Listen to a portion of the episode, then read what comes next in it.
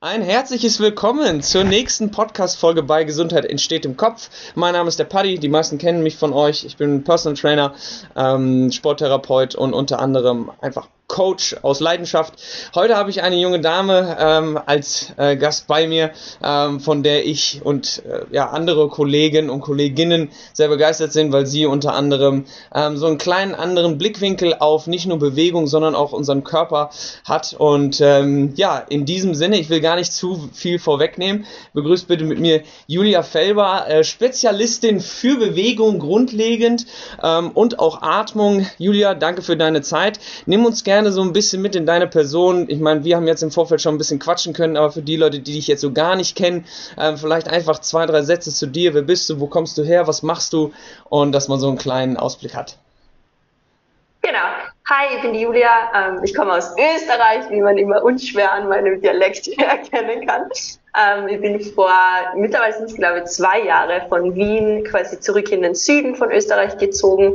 Ähm, dort komme ich auch ursprünglich her. Das heißt, ich wohne eigentlich direkt an der italienischen, an der slowenischen Grenze.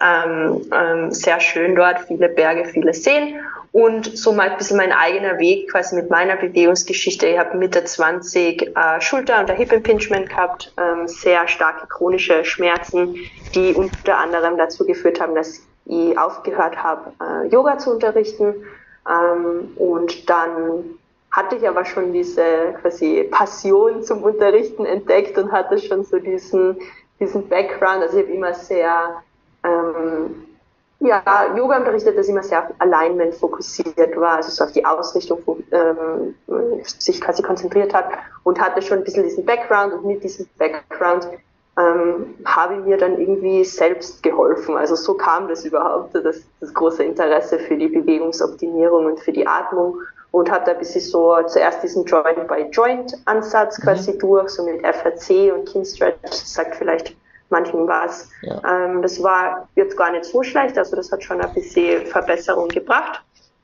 und bin eben davon ausgehend dann eigentlich zu PRI gekommen. Das ist halt mhm. dieser, dieser Atemgrundsatz, mit dem ich jetzt quasi hauptsächlich arbeite oder halt da dieses Institut, mit dem ich halt hauptsächlich arbeite. Genau, und das hat mir relativ schnell, also innerhalb von der ersten Session, war mein Hip Impingement, also die Schmerzen, die verbunden sind mit meinem Hip Impingement, gleich mal los. Ähm, und das Schulter Impingement dann auch eigentlich relativ gut nach ein paar Monaten losgeworden. Und dann war ich halt extrem begeistert und war so cool. Ähm, und es gibt irgendwie ganz wenige nur in Europa und im deutschsprachigen Raum noch weniger äh, Menschen, die damit arbeiten und die war so, hey, ich glaube, wir müssen da mehr darüber berichten und mehr dazu unterrichten, weil das ist ein richtig cooles Thema. Auf jeden Fall. Das war auch so ein bisschen der, der Beweggrund, wo, wo ich gesagt habe, wir brauchen einfach mehr Aufmerksamkeit ähm, in dieser Thematik. Ähm, Bewegung durch Atmung, also ich sage bewusst durch Atmung zu optimieren, beziehungsweise unseren ganzen, unser ganzes Bewegungsverständnis eigentlich dadurch neu zu betrachten. Ähm, wir haben im Vorfeld, wie gesagt, gerade schon ein bisschen quatschen können. Und ähm, lass uns am besten eigentlich direkt so in die Thematik gehen. Wenn du jetzt ähm, von Atmung sprichst, dann ist es ja nicht nur für dich so dieses klassische, okay, ich atme jetzt einfach ein und es passiert automatisch und ich atme einfach automatisiert aus, sondern du verstehst es ja durchaus als aktiven Prozess, den wir lernen, optimieren können und dann noch in die Bewegung einbinden können. Wenn du jetzt einem Laien klassisch erklären würdest, wie er Atmen erlernen kann, was sind so deine Grundansätze, die du da angehst? Ja, ähm, also ich glaube, ganz wichtig für das Verständnis ist zu bedenken, dass natürlich Atmung etwas ist, was passiv passieren sollte. Mhm. Also im besten Fall muss niemand jemals über die Atmung nachdenken, weil sie einfach passiert und weil sie einfach richtig passiert. Und wir sehen aber mit vielen quasi chronischen Problemen, mit vielen quasi Überlastungen, ebenso Impingement-Geschichten, diese klassischen ähm, Kreuzweh, Nackenbeschwerden. Wir sehen einfach äh, quasi einseitige Belastung in, der, in der Atmung, also wo einfach quasi die Atemhilfsmuskulatur eigentlich zu sehr im Einsatz ist die ganze Zeit, um einen Prozess zu unterstützen, der eigentlich viel mehr durch, sagen wir jetzt mal, Zwerchfell als wichtigster Muskel, der eigentlich mhm. für die Atmung zuständig sein sollte, der unbewusst für die Atmung zuständig sein sollte, übernommen werden sollte. Das heißt, mhm. oft ist quasi der Grund, warum wir beginnen, uns ähm, aktiv mit der Atmung auseinanderzusetzen und warum wir überhaupt quasi die Atmung neu erlernen müssen und überhaupt quasi nach Tipps fragen müssen, so wie atmet man jetzt richtig, yeah. ist so dieser Grund, dass man, dass man quasi sagt, so hey, irgendwas passt da nicht. Mhm. Irgendeine Struktur ist quasi die ganze Zeit überlastet. Mhm. Ähm, und natürlich, wenn man jetzt denkt, wenn man 20.000 Mal am Tag squatten würde, dann wäre man total fokussiert darauf, die richtige Technik zu haben. Oder wenn man 20.000 mhm. Mal am Tag atmet, dann ist es circa gleich, dass man halt probiert, quasi die optimalste Technik zu finden. Und der Körper, der ist nicht wirklich interessiert daran, sondern der ist nur interessiert daran, dass er die weiter am Leben hält. Also der wird jede Strategie verwenden, die er finden kann, ja. um dich sozusagen am Leben zu erhalten. Und das ist oft, wo das Problem dann reinkommt. Und ähm, so das klassische Pattern, sage ich mal, das man sieht mit unserem stressigen Alltag und einfach unserem quasi, ja, wir haben einfach einen Alltag, der sehr viel immer auf aktiv sein und mehr machen und mehr tun und dann schaut man noch ins Handy rein und da ist auch noch mehr Message und quasi einfach sehr viel Stress. Mhm. Und ähm, das führt dazu, dass man halt eher in dieser eingeatmeten Position ist, also dass der, dass der Brustkorb so nach, nach vorne quasi aufgeht. Das nennt man mhm. Rib Flare. Manchmal hat man es schon einmal gehört, dieses mhm. Wort. Ähm, das heißt, beide Brustkorbhälften, die unteren, also diese beweglichen Rippen, die kommen so nach vorne. Ähm, und ein großer Punkt, also ein erster Punkt ist immer quasi die Wirbelsäule in Errundung zu geben, in eine Flexion zu geben, um den Rippen zu erlauben, quasi aus dieser Position rauszukommen, mhm. um dem Zwerchfell zu erlauben, in seinen Dom quasi, also der ist ja so ein Dom im besten Fall, das Zwerchfell, ja. in diesen quasi Dom wieder zurückzukommen, weil wenn die Rippen so nach vorne aufgeklappt sind, dann atmest du mit dem Zwerchfell nach vorne und das mhm. Zwerchfell ist ganz flach dann. Mhm. Das heißt, das verhindert eigentlich die optimale Benutzung vom Zwerchfell. Ähm, das heißt, die erste, die erste Technik oder meistens die ersten Techniken spielen immer darauf an, dass man sagt, man rundet den Rücken, dadurch bringt man die Rippen zurück, dann hat man manchmal quasi so die Gegenbewegung mit den Schulterblättern, also die Schulterblätter kommen nach vorne, deswegen kommt der Brustkorb noch mehr zurück. Mhm. Und dann ist einmal nur der Fokus auf die ganz, ganz lange Ausatmung. Mhm. Also dann ist man wirklich durch den Mund, dass man eben auch quasi die Bauchmuskeln mehr aktiviert, dass man einfach sagt, oder man kann ertönen mhm. ähm, und wirklich ganz lang. Also da wird man einerseits merken, das macht dann total ruhig, es holt dann total runter. Mhm. Also weg von dem, was man vorher geredet hat mit diesem Stress, Stress, Stress, Stress.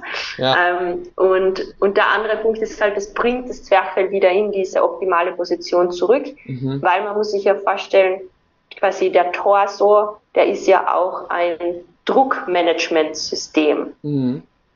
Und wenn das Zwerchfell in einer suboptimalen Position ist, dann ist der Beckenboden in einer suboptimalen Position und dann quasi geht es mit dem Druckmanagement gar nicht mehr so gut. Und das ist halt ein weiterer Punkt, wo wir dann zu eben chronischen Beschwerden kommen und so, hey, alles fühlt sich nicht so gut an. Also ersten, erste zwei Punkte ist quasi Grunderrücken, das kann im Vierfüßler sein, das kann im Sitzen sein.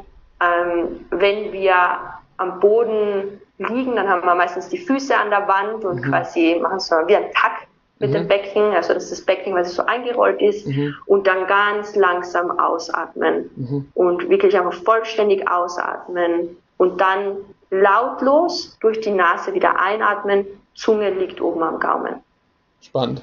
Also quasi genau die, die, dieser Aspekt zu sagen, okay, wir wollen bewusst eigentlich anfangen, die Rippen anzubinden wieder, ne, und nicht so dieses hier oben irgendwie äh, total tight und wie wir dann wie immer durch den ganzen Alltag laufen, ne? Ähm, quasi genau in diese entgegengesetzte Richtung zu, zu, zu arbeiten. Ähm, jetzt, gehen wir, jetzt gehen wir einen Schritt weiter quasi. Jetzt gehen wir davon aus, okay, jemand hat ähm, in, diesem, in diesem Aspekt schon ein bisschen seine Hausaufgaben gemacht. Ähm, jetzt hast du gerade zwei Punkte angesprochen, oder beziehungsweise ein Kernthema, das Zwerchfell. Und mit diesem Zwerchfell, ähm, für die Leute, die die letzte Folge mit Paulina gehört haben, ähm, hängt ja der sogenannte Stack zusammen. Also dieses, diese optimale Position, du hast es gerade beschrieben, auch als, als Möglichkeit Druckmanagement Management zu betreiben. Ähm, wie findet man eigentlich diese optimale Position? Also gibt es irgendwie so körperliche Signale, die du jetzt als Muster beschreiben würdest? Hey, pass auf. A, lerne tief auszuatmen, lerne diese Position deines Beckens, deiner Rippenbögen etc. überhaupt erstmal wahrzunehmen.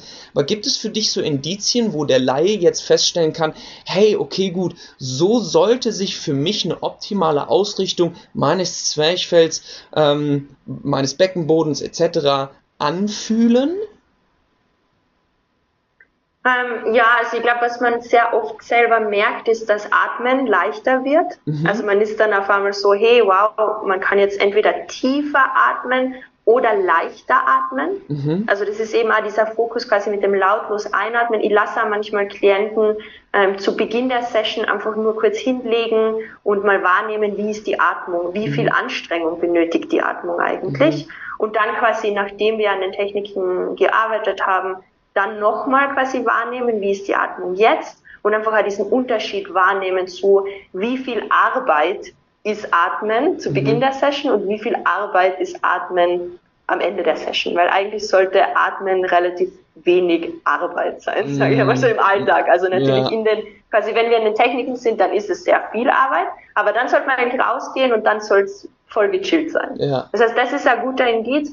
Und dann, was auch oft auffällt, und ich meine, da sind wir ja schon mitten in dem Thema drinnen, mhm. ähm, dass Bewegungsoptionen zurückkehren. Also, dass man mhm. zum Beispiel sagt, ja, man hat irgendwie Hüftprobleme, man hat zu wenig Hüftstreckung oder man kriegt den Arm nicht äh, gescheit nach oben, mhm. ähm, irgendwie so Überkopfbewegungen funktionieren nicht. Das sind alles für mich so Indizien, mh, hm, vielleicht sitzt das Becken nicht richtig oder es ist mhm. dauerhaft in einer Position und man kommt nicht aus dieser Position raus, also man verliert quasi Bewegungsoptionen oder der Brustkorb eben mit dem, was wir vorher beschrieben haben, wenn der so nach vorne gedrückt ist, dann hat das Schulterblatt öfter mal Schwierigkeiten quasi hinten mhm. sich gut zu verbinden und dann mhm. ist der ganze eigentlich Rhythmus vom Schultergelenk sofort dahin, sage ich mal. Ja. Und, es, und man merkt es dann oft selber, dass die Bewegungen halt irgendwie unangenehm sind. Oder so wie in meinem Fall, dass man dann halt Diagnose Hip Impingement hat. Mhm. Nur fragt dann niemand. Also jeder ist so, uh, Schulter kräftigen und Schulter hier und Schulter da.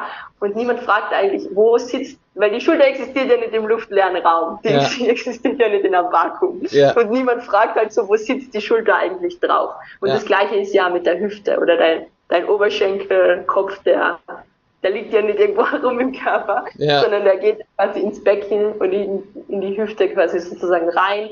Und da muss man halt schauen, nicht nur quasi, was ist die Position jetzt vom Oberschenkel, sondern auch, was mhm. ist die Position eigentlich von diesem großen, von dieser großen Struktur, ja. ähm, die man eben sehr gut mit der Atmung beeinflussen kann. Spannend. Okay. Ähm, mega. Letzten Endes ja auch irgendwie so ein sehr, sehr greifbares und einfaches Indiz, ne? dass, wie du gerade schon gesagt hast, wenn sich Atmen nach Arbeit anfühlt ähm, und man eben auch dauerhaft in diesem High Alert Mode den ganzen Alltag unterwegs ist, dann nach Hause kommt und eigentlich das Gefühl hat, ich muss eigentlich mal so gefühlt durchatmen, dann sind das ja eigentlich schon Indizien dafür, dass man vielleicht auch mal ein Stepback machen sollte, sich auf den Boden legen soll und erstmal wieder atmen darf. So, ne? ähm, spannender ja. Punkt auf jeden Fall. Ähm, jetzt, was mir durch den Kopf schießt, ist so ein bisschen, wir sprechen in der Atmung ja ganz, ganz, ganz, ganz häufig davon, dass das Becken so mit das Zentrum bildet, um nicht nur Bewegung zuzulassen, ne, sondern auf dem ja das ganze Gerüst, Oberkörper, sagen wir jetzt einfach mal, aufbaut.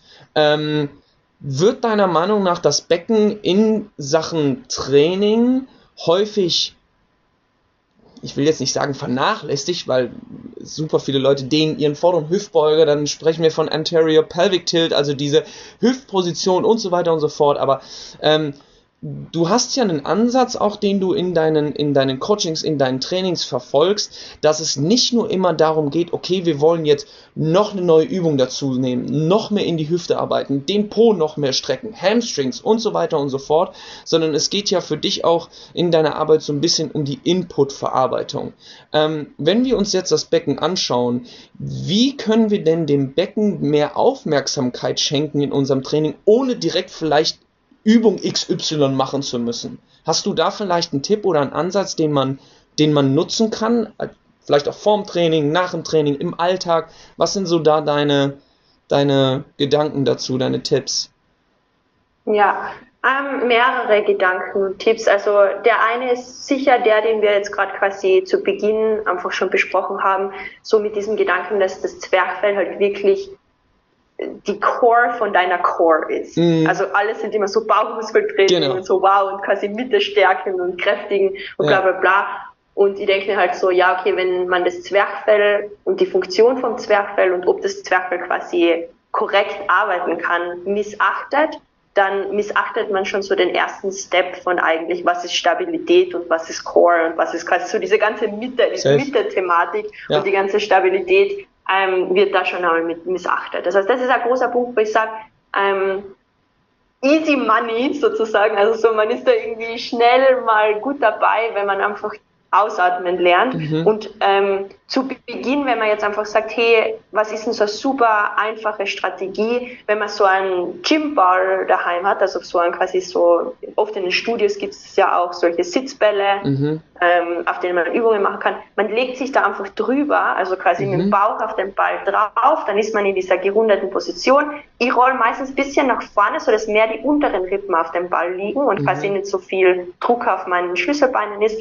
Und dann einfach quasi lautlos durch die Nase einatmen, ganz langsam ausatmen und sich auf diesen weichen Ball sinken lassen. Das mhm. ist für mhm. mich so mega easy, da brauchst du niemanden dazu. Ja. Ähm, dann kannst du es einfach quasi ausprobieren und machen. Und das ist oft eine Übung, wo man schon merkt, wie sehr man da quasi aus dieser Stressposition und aus mhm. diesem, die quasi die Rückenstrecker kicken rein und, und managen alles, einmal rauskommt und einfach mal ausatmet und sowohl auf gedanklicher Ebene als eben auch auf körperlicher Ebene mal ausatmen kann.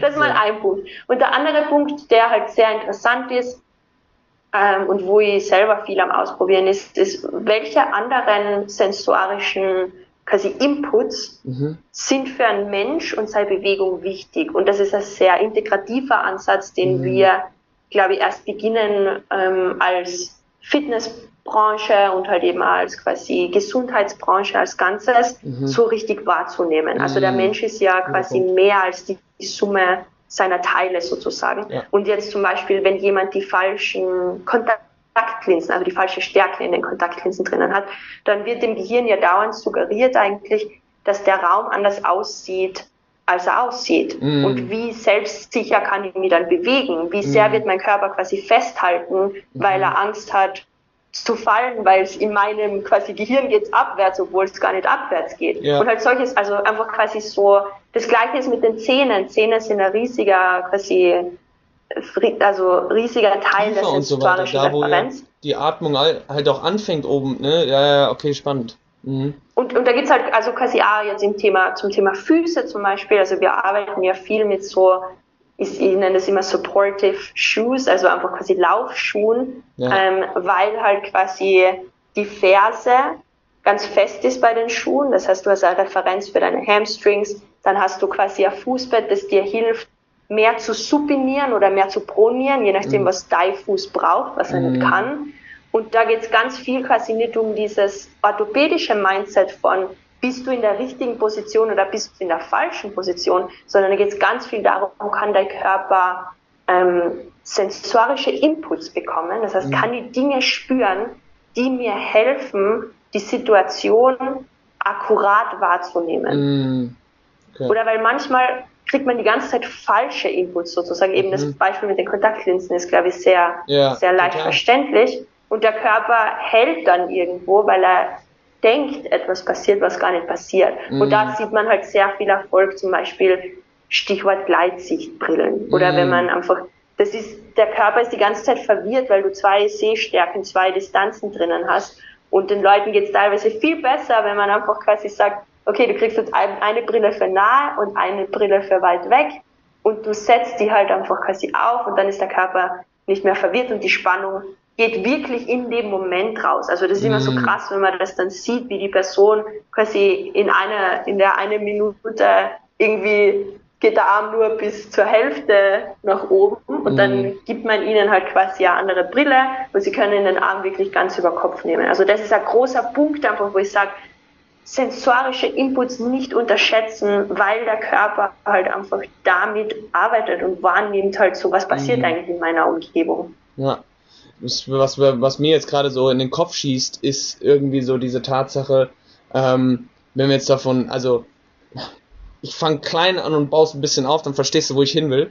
Ähm, wenn wir jetzt alleine davon von ausgehen, Augeninput, Thema Gleichgewichtssinn, Thema Sehnerv, alles, was dann irgendwie damit in Verbindung steht, dann setzt der Sehnerv irgendwie an, unserem, an so unserer Kopfposition an. Dann ist logischerweise Spannung, läuft den ganzen Rücken runter. Dann zieht der Rücken vielleicht auch nur mit Mikrospannungen mehr oder weniger dauerhaft über Zeit, was dann akkumuliert wird, am Becken. Das Becken kommt wieder in eine andere Position. Dann habe ich noch die Thematik, dass derjenige vielleicht Einlagen trägt. Wieder dieser Ansatz. Man bringt diesen Fuß bewusst in eine Position. Ob sie gut oder schlecht geht, weiß man letzten Endes nicht, aber man hat dieses Schwarz-Weiß-Denken angesetzt, okay, die Einlage hilft dir, um in eine vermeintlich bessere Position zu kommen. Die Tatsache, dass der Kerl aber sowieso den ganzen Tag Anzugsschuhe trägt und eigentlich mal sein Fußbett wieder öffnen müsste um dann seine Beinachse zu positionieren, hat ebenfalls wieder einen Einfluss auf die Hüfte. Dann kommt noch irgendwie die, diese Tatsache dazu, dass das Zwerchfell, korrigiere mich, wenn ich was Falsches sage, aber dass das Zwerchfell ja auch ein hoch emotionaler Muskel ist. Ne? Also wenn wir alleine, wenn wir Angst spüren, wenn wir uns, wenn wir uns erschrecken oder wenn wir grundlegend vielleicht auch einfach ängstlich sind, dann hat das ja auch wieder einen Einfluss auf das Becken. Also ich finde es extrem spannend, dass wir durch diese, diese, diese sensorische Lupe, sage ich jetzt einfach mal, wo sind kleine Optimierungsmöglichkeiten, die nicht zwingend mit einer aktiven Bewegung zusammenhängen, so einen signifikanten Aus, äh, äh, so eine signifikante Auswirkung haben auf den Output, den wir ja gar nicht bewusst, wie jetzt im Training, ähm, steuern wollen. Ähm, bist du da mittlerweile so weit, dass du irgendwie so ein paar ich nenne es jetzt einfach mal Testings hast für den Alltagsnomaden unter uns, der jetzt den ganzen Tag auf seinem Bildschirm sitzt. Was gibt es für dich vielleicht so Patterns, wo du, wo du merkst, hey, pass auf, wenn du in deinem Alltag Muster X mehr als, dass du zum Beispiel häufiger mal umknickst oder sowas. Ähm, jetzt nur als fiktives Beispiel. Ähm, oder wenn, wenn du zum Beispiel sagst, du hast häufiger irgendwie im Nachmittags vielleicht Spannungskopfschmerzen. Oder du sagst zum Beispiel, ähm, pass auf, wenn du, wie gesagt, sind alles fiktive Beispiele, du hast häufiger Sodbrennen oder sowas. Gibt, gibt es für dich, auch wieder ein Beispiel, gibt es für dich so typische Alltags-Wehwehchen oder alltägliche sensorische Bereiche, wo du jetzt aufgrund deines Wissens direkt schon sagen kannst, schau da bitte mal genauer hin, wenn du folgende Muster aufweist. Also verstehst du die Frage, ja. die ich meine? Ja, perfekt. Ähm, ich glaube, ganz, ganz ein wichtiger Punkt, und das ist ein ganz großer Teil meiner Arbeit, die man eigentlich auch super zu Hause machen kann. Und wenn man das dann schon mitbringt, sozusagen in die Session, ist auch schon so viel getan, ähm, ist zu überlegen, wann haben meine Schmerzen begonnen. Mhm. Und quasi auch darüber nachzudenken, habe ich in der Zeit eine neue Brille bekommen, hatte ich eine Zahn-OP, habe ich vielleicht eine Wurzelbehandlung bekommen, habe ich eine Füllung bekommen, so quasi alle diese Dinge, die man normalerweise nicht miteinander verbindet, mal durchzugehen und zu sagen, oder eben auch emotionale Ereignisse, mhm. oder ist irgendwas krasses, keine Ahnung, mein äh, irgendjemand, der mir halt sehr nahe steht, hat er vielleicht einen Unfall oder ist gestorben. Halt mhm. alle diese Dinge, die halt da zum Menschsein irgendwo dazugehören, ähm, durchzugehen und zu sagen, was ist in der Zeit alles passiert? Und mhm. manchmal, wenn die Schmerzen halt sehr früh begonnen haben, ist es total hilfreich, mit den Eltern zu sprechen mhm. und zu sagen, quasi, wann er wieder eine Zahnspange bekommen? Was hat die denn da genau für Zahnspange? Ähm, wurden mir Zähne entfernt.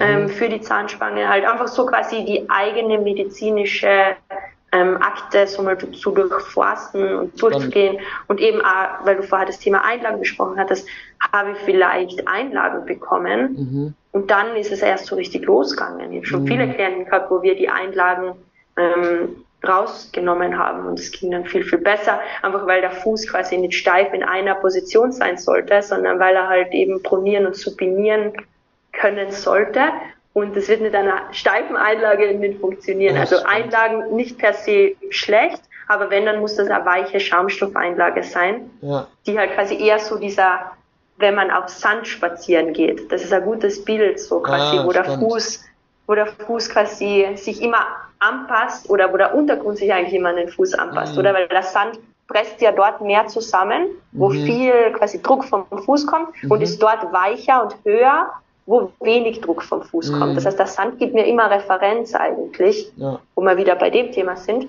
und lässt mich quasi besser in diese Bewegung kommen, wo ich nicht hin kann. Und das heißt, das ist ein, das ist ein großer Punkt. Ähm, und so jetzt zur quasi mehr im Alltag, was man beobachten kann, ist eben auch, ist mein Schmerz in der Früh am stärksten oder am Abend am stärksten. Mhm. Also weil zum Beispiel Menschen, die tendenziell mehr am Abend Schmerzen haben, haben vielleicht mehr ein Thema mit den Augen, mhm. weil du schaust ja den ganzen Tag und viele von uns schauen acht Stunden fokussiert und dann gehen sie heim und schauen noch, noch ein paar Stunden fokussiert ja. aufs Handy oder in den Fernseher. Das heißt, wir haben sehr wenig peripheres Sehen, sehr wenig diesen quasi Optical Flow, den man ja zum Beispiel beim Spazierengehen hat, wo du quasi mit Hilfe von, von diesem quasi weiten Wahrnehmen mhm. einfach die Umgebung wahrnimmst und alles um die herum sozusagen mhm. schwingt. Ähm, davon haben wir sehr wenig. Das kann ja darauf hindeuten, dass halt einfach quasi die Sehkorrektur nicht passt. Das ist jetzt sehr ähm, generalisiert, aber ich glaube, es ist hilfreich, so ein bisschen was zu dem Thema zu hören. Umgekehrtes Thema zum Beispiel, wenn meine Schmerzen in der Früh sind. Mhm. Wir haben die ganze Nacht die Zähne aufeinander. Viele von uns mhm. knirschen, ähm, Schnarchen, also was alles wieder auf quasi Atemwegsprobleme hindeutet, ja. Allergien, Asthma, schlecht Luft bekommen in der Nacht. Ich muss acht Stunden lang kämpfen, dass Luft reinkommt und rauskommt. Kommt, ich wache in der Früh auf und bin eigentlich komplett fertig.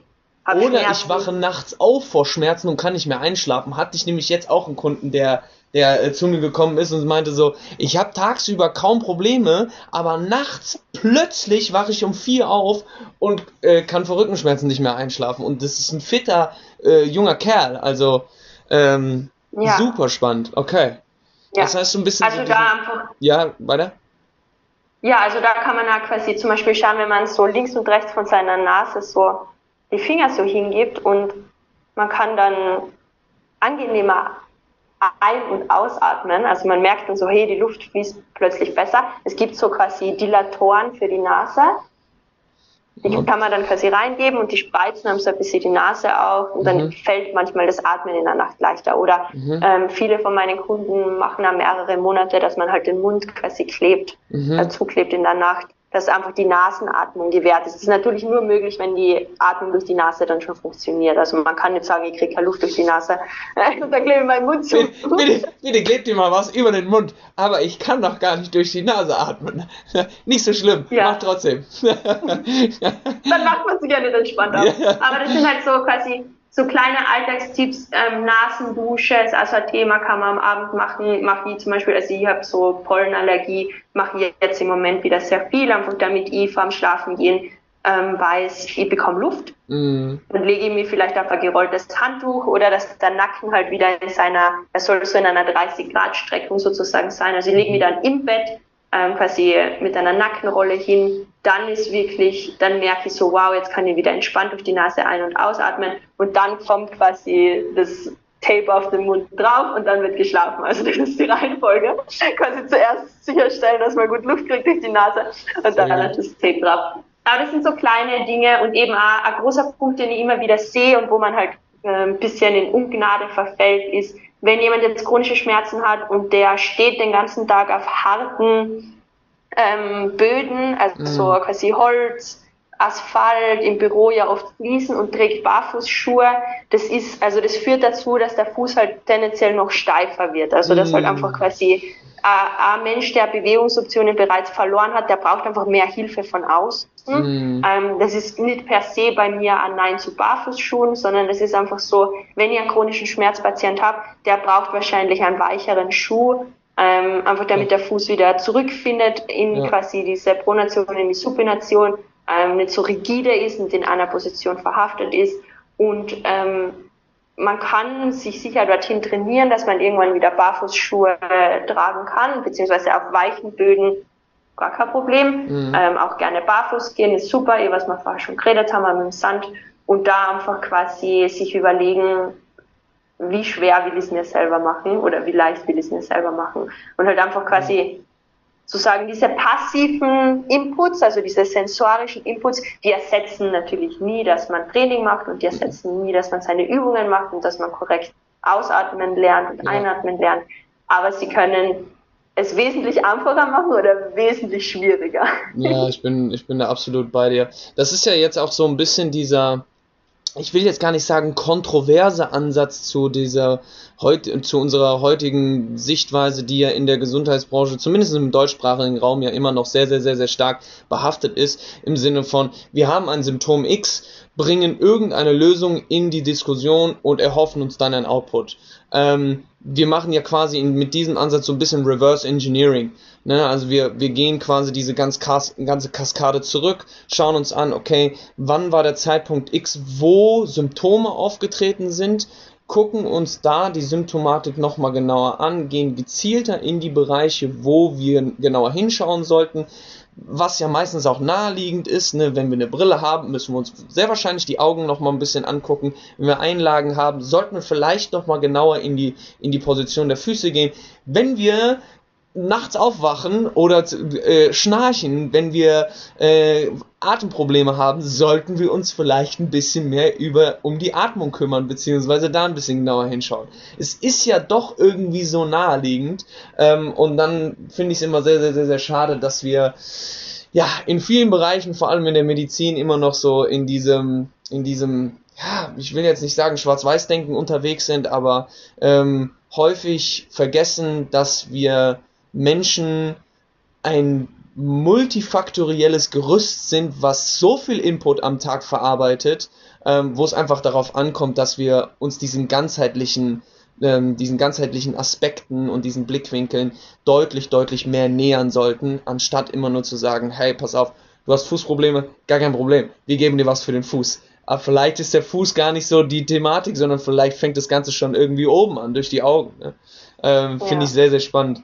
Ähm, ja. Jetzt, um, um vielleicht auch so, so einen kleinen runden Rahmen zu, zu schaffen.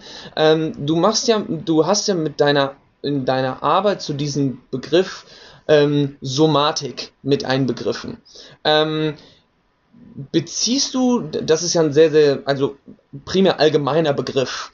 Ähm, wie würdest du das denn dem Laien erklären, wenn er wirklich auch Interesse hat, in diese Thematik tiefer einzutauchen? Weil ich kann mir vorstellen, alleine das Thema Atmung, wenn wir, wenn wir uns das kurz vielleicht zentral rauspicken, um nicht, sonst ist das so ein Fass ohne Boden, weißt du, ähm, um, um vielleicht zu sagen, okay, wie, wie kann man diesen Begriff somatisches Atmen, vielleicht ist das zu allgemein, aber du weißt, was ich meine. Ähm, ja. Wie kann man das für sich ein bisschen besser verstehen lernen, dass es nicht so wirkt wie, oh, ich muss jetzt wieder das nächste To-Do machen, weil ich habe zum Beispiel auch den einen oder anderen Kunden, wenn ich den Atem-To-Dos mitgebe, dann ist das wieder ein Aspekt, der auf diese To-Do-Liste vom Alltag mit oben drauf kommt. Ähm, wie, wie, würdest du das, wie würdest du da den Eingang geben, beziehungsweise was sind so gesunde Zugänge deiner Meinung nach?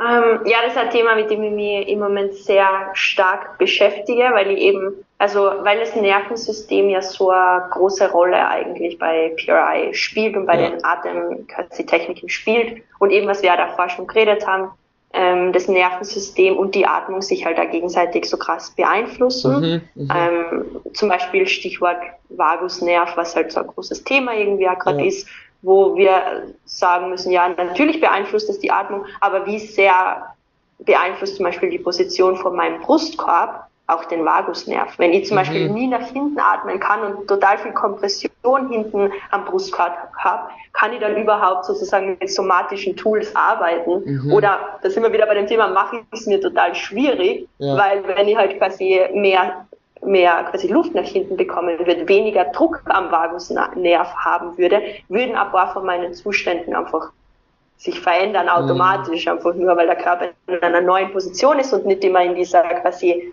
in diesem, ja, man kann dazu auch Fight oder Flight Response yeah, sagen. Also einfach yeah, in, diesem yeah. in diesem sympathischen Zustand die ganze Zeit. Oder eben im, im Gegenteil davon, diesem Freeze, einfach totaler Shutdown eigentlich, totale mm. Hoffnungslosigkeit. Ah, für mich passiert nie was, quasi mm. bei mhm. mir geht nie was weiter, niemand hat Antworten auf meine Probleme. Oder das sind immer so die zwei die zwei Extremklienten, die man erlebt. Der eine, der halt total, ich habe schon alles probiert, alle tausend Tools und jetzt mache ich nur Eisbaden und dann gehe äh, ins Licht schauen und dann mache ich das und dann gehe ich dorthin und dann habe ich mir das gekauft und jetzt Barfußschuhe und man hat so diesen ja. oder man ja. hat diesen Klienten, der sagt, bei mir, mir kann niemand helfen. Mm, zwei extreme Oder man hat immer diese, ja. diese, diese extremen Lager. Ähm, und ich glaube, dass da die Veränderung der Körperposition, eben weil die Arbeit, die halt mit der Körperposition macht, so krass mit dem Nervensystem verbunden ist und eben als Beispiel Vagusnerv bleibt man dabei, einfach so stark verbunden ist, dass man da einfach sagt, hey, eine bessere, eine bessere Position von deinem Brustkorb über dem Becken, weniger Druck am Vagusnerv, mhm. gibt dir vielleicht schon mal dieses Mini-Fenster, mhm. wo du dann quasi neue Opportunities auf einmal siehst, wo du vielleicht siehst, hey, es gibt doch etwas, was mir helfen kann, mhm. wo mhm. ich mir helfen kann. Mhm. Vielleicht wieder in diese Selbstwirksamkeit zurückzukommen. Und der andere halt merkt, hey, vielleicht was ich brauche, ist gar kein neues Tool, sondern was ich brauche, ist weniger reduzierter, quasi bisschen im Moment sein, mhm. bisschen quasi einfach ja, was spüre ich eigentlich gerade unter mhm. meinen Füßen? Spüre meine Füße überhaupt? Mm, okay. Was spüre ich eigentlich, wenn ich so lange ausatme? Ja. Spüre meine Bauchmuskeln überhaupt? Also einfach so diese quasi, ich glaube, bei, was beide brauchen, ist so dieses Zurückkommen in den Körper, aber man braucht da Anleitung dafür. Ich habe gerade das Wort Bewusstsein im Kopf gehabt. Ja, und man kann halt nicht einfach nur sagen, ja, listen to your body. Man kann halt nicht nur sagen, so quasi, ja, spür mal rein. Also das hört ja. man ja oft. Ja. Aber, aber wie? Ja, wie, wie soll man das machen? Und ich glaube, man braucht jetzt eine Step-by-Step-Anleitung. Und die Atmung ist halt ein einfaches Tool, wie man sich damit connecten kann. Und quasi auch, wenn man jetzt mehr zu diesen, zu diesen Zugängen, also in Richtung quasi, was für andere Zugänge erforsche ich gerade, die vielleicht ein bisschen gegensätzlich sind zu dem, was die Fitnessbranche so predigt oder was die Fitnessmotivation so teilweise von sich gibt, ähm, ist der eine Punkt ist, wir fangen ganz gern ganz groß an. Ja. Also es ist so, hey, ich habe jetzt mein Leben analysiert und ich muss besser schlafen, besser essen, dreimal in der Woche ins Gym gehen, jeden Tag Atemübungen machen und dann kommt der Montag und man ist so komplett fertig. Es ist so, oh mein Gott, ich muss eigentlich jeden, jeden Punkt in meinem Leben verändern, ja. damit es mir irgendwie gut geht. Und da quasi entgegenzustellen, ist so, das, was, womit man langfristig Erfolg haben wird, ist, wenn man sagt, was ist denn jetzt gerade leicht?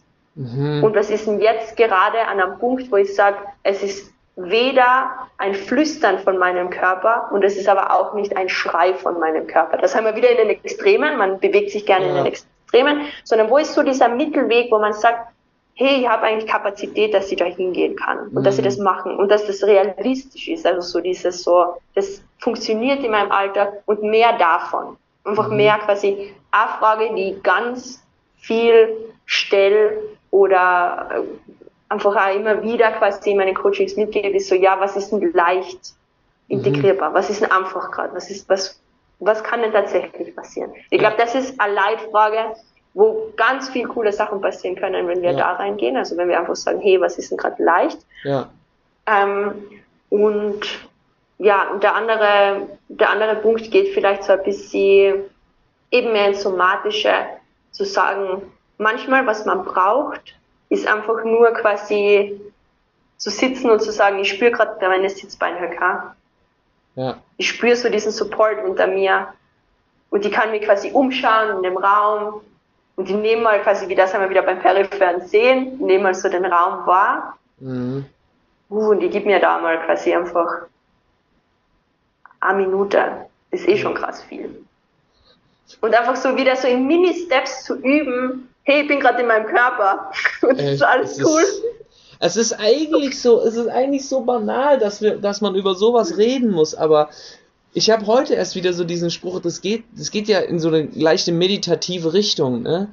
Aber gerade, gerade diese Einfachheit, die du gerade angesprochen hast, finde ich, geht in diesem ganzen höher, schneller, weiter, was können wir noch dazu machen, was können wir irgendwie noch optimieren, geht so schnell verloren, dass wir, finde ich, da, das, ich finde es mega, dass du es angesprochen hast, dass man, bevor man einen Schritt nach vorne geht, guck doch erstmal, ob du auch mit drei Schritten zurück vielleicht dann fünf nach vorne gehen kannst. Also mhm. diesen, diese Bewusstheit einfach wieder für das, für das zu schaffen, was, was einfach und banal ist. Ja, ja und halt einfach auch dieses, ich glaube, das ist manchmal eine unzufriedene, also eine, eine Antwort, die uns nicht zufriedenstellt. Mm. Oder dass man so sagt, hey, ich habe die Antwort eigentlich schon. Weil wie scheiße ist denn das? Du hast vielleicht seit zehn Jahren Schmerzen und du mm. hattest die Antwort aber schon. Und das ist, das ist, das ist hart. Also das ist einfach quasi so, äh, ich nenne es jetzt einmal Schlag ins Gesicht, mhm. weil man halt einfach sagt, hey, wie viel hätte ich denn schon verändern können, wenn uh, ich das, ja. was ich schon weiß oder was ich schon kann oder was ich schon realisiert habe, in so Mini-Dosen, die funktionieren, umgesetzt hätte. Und das, und da muss man, glaube ich, als Coach wahnsinnig viel Empathie haben und einfach okay. sagen, ich weiß, die Antwort ist jetzt nicht quasi, wow, wir haben jetzt 5000 neue Tools und wenn du die jetzt auf den Marathon vorbereitest, dann gehen alle deine Schmerzen weg und dann hast du diese coole Geschichte, die du auch nur jedem erzählen kannst, ja. wie du alle deine Probleme gelöst hast, ja. sondern die Antwort ist ein bisschen langweilig. Die Antwort ist halt einfach so, du musst ja, dich okay, hinsetzen und atmen. ja, ja, und das ja, ist halt, siehst du bitte. aber das ist ein krasser, also das ist fürs Ego manchmal ganz krass und auch für mein Ego. Also ich bin davon nicht quasi äh, geheilt oder irgendwas. Das ist auch manchmal, wenn ich schon wieder am Researchen bin, was könnte man schon wieder alles integrieren und dann so vielleicht mal einfach kurz spüren. Ja. Ah, spannend, spannend, spannend, spannend.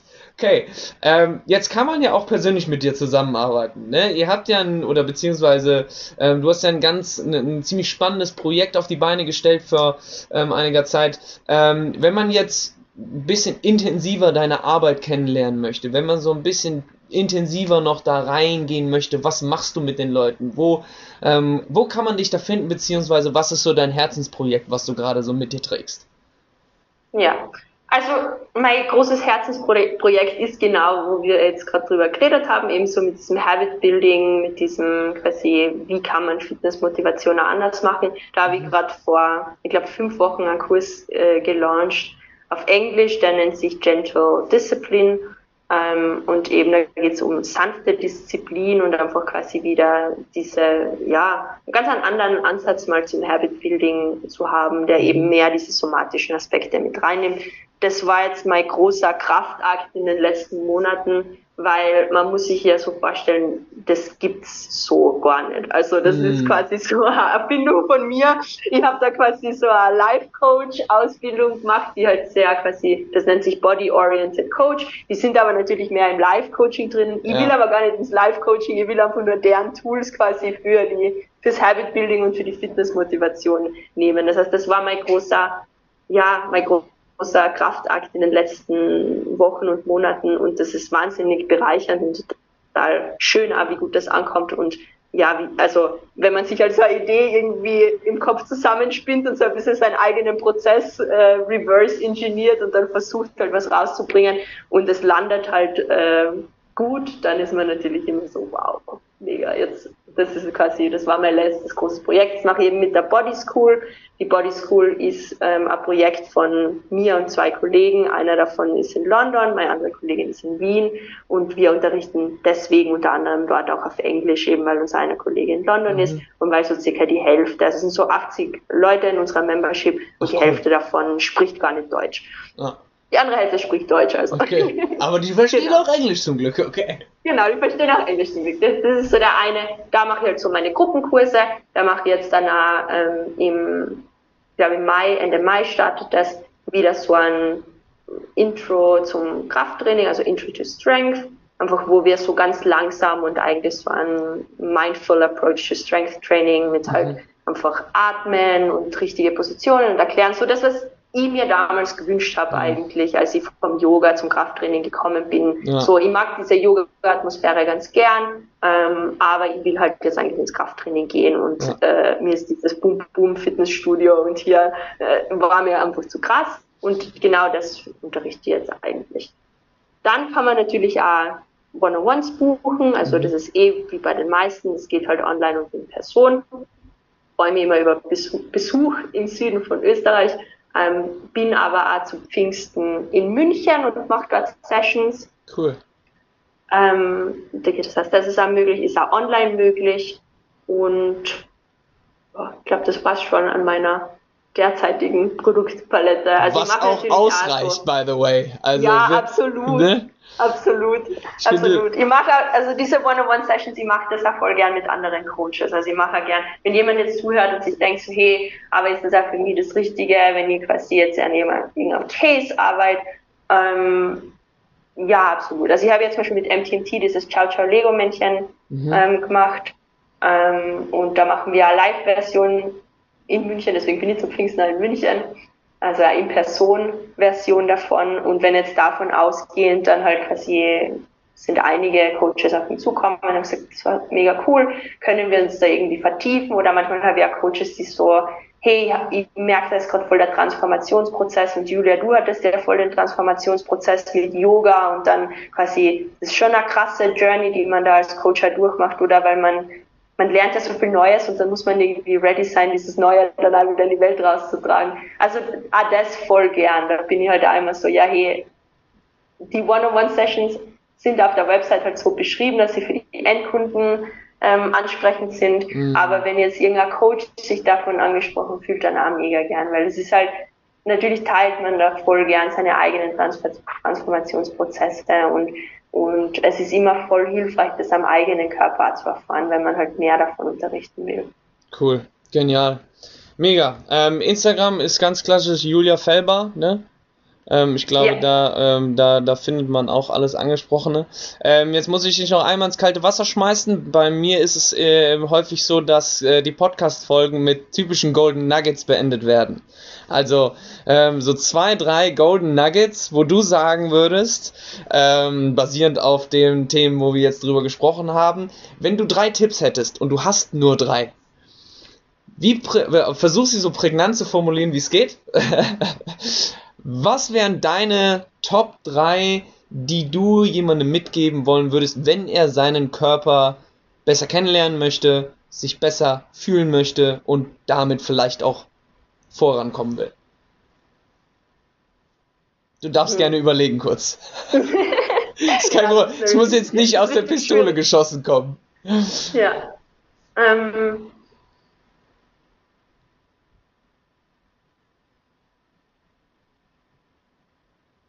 Ich glaube, der erste ist wirklich, und das hatten wir in dieser Folge auch schon, wie viel Arbeit ist Atmen? Mhm. Also das ist wirklich dieser quasi dieser Punkt von, hey, das sollte eigentlich keine Arbeit sein. Mhm. Und kannst du es, kannst du, was kannst du dafür machen? Das ist mal der erste Step quasi. Ja. Und ähm, mm, der zweite Step ist definitiv, wie einfach kannst du es dir machen? Mhm ich glaube, das ist also ein großes Thema, das wir diese Folge hatten. Ja. Ähm, einfach mit, auch mit den sensorischen Inputs, aber einfach auch im Habit Building. Wir wollen immer ganz schwierig und ganz riesig und ganz groß. Und was ist eigentlich einfach und realistisch? Ja. Und der dritte?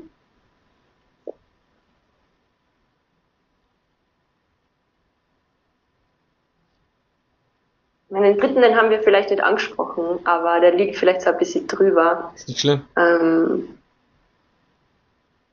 und da geht es in Richtung, wenn jetzt alles möglich wäre, mhm. was wird dich so richtig krass inspirieren? Oh, oh, spannend, okay. Weil ich glaube, wir haben sehr oft quasi den Druck, und da haben wir ein bisschen drüber geredet, wir haben sehr oft den Druck, weil ich muss alle tausend Sachen und quasi Eisbaden und in die Sonne schauen und das machen. Mhm. Und wir haben so einen, und auch mit den ganzen Tools, die es am Markt mhm. gibt, ich glaube, wir haben oft so einen Druck quasi, dass Fitness etwas sein muss, wo man eine Checkliste hat, wo man mhm. so, okay, jetzt habe ich alles richtig gemacht und jetzt bin ich ein guter Mensch. Ja.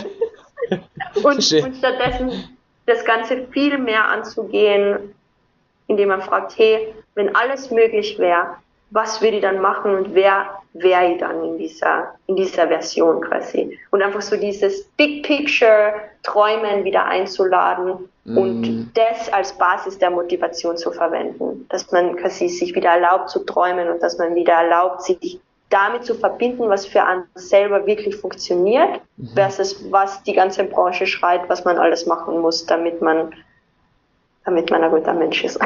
Ach, spannend. Sehr, sehr, sehr, sehr schöner Abschluss, glaube ich. Cool. Ähm, an alle, die jetzt zugehört haben, erstmal vielen lieben Dank, wenn ihr es bis hierhin geschafft habt und äh, äh, euch mit euren Öhrchen an dieser Konversation beteiligt habt. Ähm, ich bin sehr, sehr dankbar für deine Zeit, Julia. Ich finde, äh, das war ein wundervoller Input. Auch ich habe so die ein oder anderen Aha-Momente wieder haben dürfen. Danke dafür. Ähm, ansonsten, wenn ihr Feedback habt, wenn ihr Fragen habt, wenn ihr auch persönliche Fragen an Julia habt, etc., scheut euch nicht zu fragen. Ihr kennt meinen Spruch immer, Fragen kostet nichts ähm, außer vielleicht ein bisschen Überwindung und vielleicht auch ein bisschen die Scham abzulegen. Ähm, glaubt mir, ich glaube, so auch als Gesundheitscoach hat man sehr, sehr, sehr, sehr viel schon gesehen. Ähm, deswegen traut euch. Ähm, sprecht über eure verschiedenen Thematiken. Wenn ihr bestimmte Thematiken ähm, jetzt auch hier in der Folge gehört habt, wo ihr gerne mehr drüber hören wollen würdet, ähm, lasst uns Feedback da. Ansonsten hast du noch ein besonderes Schlusswort? Pavina, besonderes Schlusswort. Mm, ich würde sagen, es gibt too much information, also TMI gibt es, glaube ich, bei den meisten Coaches gar nicht. Also ja. wir, wir freuen uns immer über Details und ja, Fragen. Und wenn das quasi, wenn es jetzt auch Frage auf Instagram übersteigt, dann vertraut darauf, dass wir euch das wissen lassen, dass wir dann einfach sagen, hey, das kann man so nicht beurteilen aber du kannst gerne in die Session kommen. Also Sehr. einfach quasi vertrauen, dass die andere Person schon weiß, was sie da macht. Auf jeden Fall. Sehr gut. Finde ich gut. In diesem Sinne, Leute, wir hören uns bei der nächsten Folge bei Gesundheit entsteht im Kopf. Ähm, und in diesem Sinne, bis zum nächsten Mal. Ciao, ciao.